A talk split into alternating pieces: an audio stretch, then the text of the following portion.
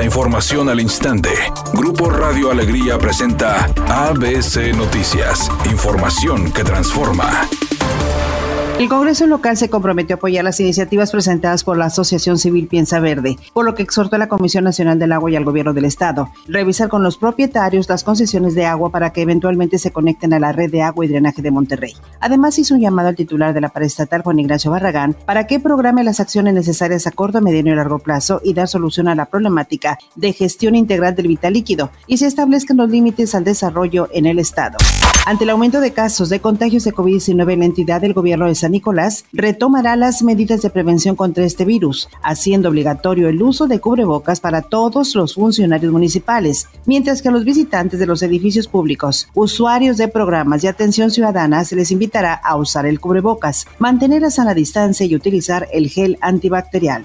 El Banco de México informó que dadas las condiciones económico-financieras del país, la inflación que en este momento se encuentra en 7.56% ya se estancó y ese efecto se mantendrá por lo menos de aquí al mes de diciembre. Sin embargo, Banjico dice a pesar de las presiones inflacionarias derivadas de la guerra de Rusia contra Ucrania, la inflación en México podría ser menos pesada para la economía de las familias por las acciones que ha emprendido el gobierno federal para mantener estables los precios de los artículos de la canasta básica y empujar a la baja los precios de la electricidad, gas doméstico y combustibles. Editorial ABC con Eduardo Garza. Si no llueve, los cortes de agua seguirán hasta diciembre. Así lo dijo el director de agua y drenaje de Monterrey. Pero la duda es qué otras opciones hay. ¿O solo están esperanzados a la lluvia? Es pregunta y nada más.